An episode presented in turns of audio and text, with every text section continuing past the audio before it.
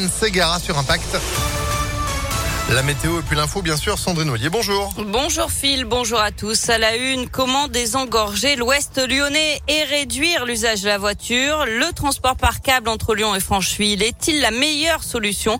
C'est à ces questions que la concertation publique devra répondre. Elle vient de démarrer et doit durer jusqu'au 15 février.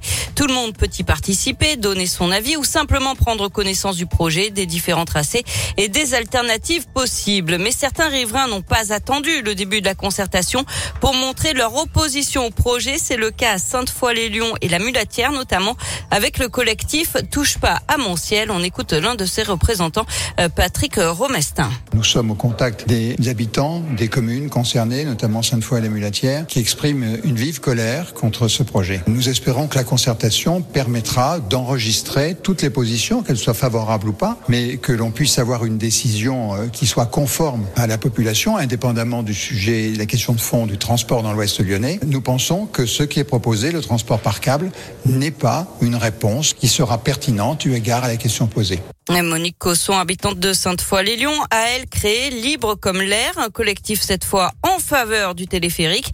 Elle dénonce le comportement d'opposants qui jouent sur les peurs et espère que la concertation calmera le jeu. Tout le monde ne parle que de ça, mais au bout d'un moment, sans avoir d'infos, et c'est une ambiance délétère en fait. Il y a aussi des avantages, quoi. Arrêtez de dire qu'il n'y a que des inconvénients ou que des choses négatives par rapport à ce projet. Permettre à des gens de se déplacer et pas seulement en voiture, alors qu'on est une des communes où on a un pourcentage de voitures extrêmement important. À la Mulatière encore plus, ils ont deux lignes de bus qui marchent très très mal. On est un peu au Moyen Âge des transports publics, moins ça ne fois, mais quand même, c'est fou quoi. Rendez-vous donc le 15 février 2022 pour la clôture de cette concertation à laquelle, on le rappelle, vous pouvez participer.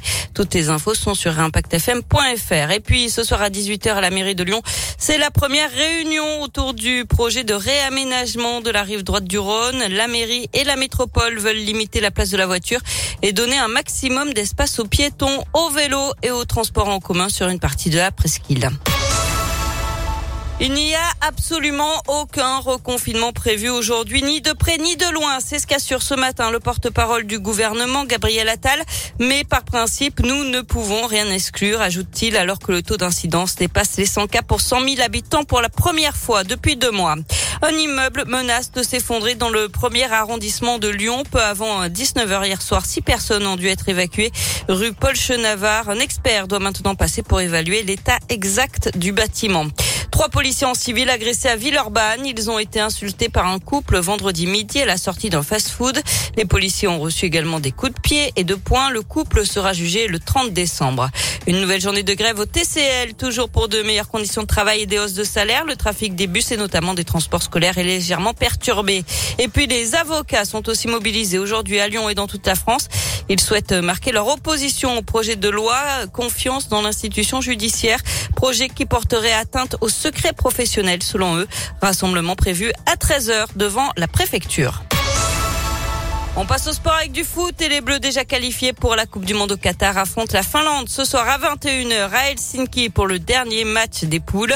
Et puis en basket, après la victoire face à Bourg-en-Bresse avant-hier, l'Asvel enchaîne avec trois nouveaux chocs à l'Astrobal. Ce soir face au Real Madrid à 20h, face au FC Barcelone vendredi, mmh. puis face au leader du championnat Boulogne-le-Valois dimanche. Et vous y serez pour ces rencontres à domicile puisqu'on vous offre vos places en tribune, tous en tribune pour soutenir l'Asvel à tout moment, impactfm.fr et des invités qui vous attendent aussi d'ici midi sur Impact. Merci Sandrine. Vous, vous êtes de retour à 11h. À tout à l'heure. Allez, à tout à l'heure. C'est la météo, 10h04.